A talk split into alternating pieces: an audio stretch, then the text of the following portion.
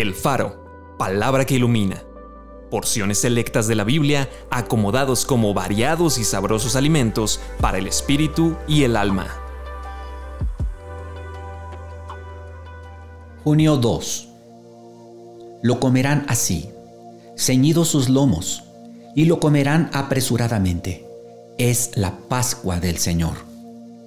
Levántense y anden, porque no es este el lugar de reposo no tenemos aquí ciudad permanente, sino que buscamos la porvenir. Por tanto, queda un reposo para el pueblo de Dios. Estén ceñidos sus lomos y sus lámparas encendidas, y ustedes sean semejantes a hombres que aguardan a que su Señor regrese de las bodas, para que cuando llegue y llame, le abran enseguida. Bienaventurados aquellos siervos a los cuales su Señor cuando venga halle velando ciñan los lomos de su entendimiento y sean sobrios, y esperen por completo en la gracia que se les traerá cuando Jesucristo sea manifestado. Una cosa hago, olvidando ciertamente lo que queda atrás y extendiéndome a lo que está delante, prosigo a la meta, al premio del supremo llamamiento de Dios en Cristo Jesús.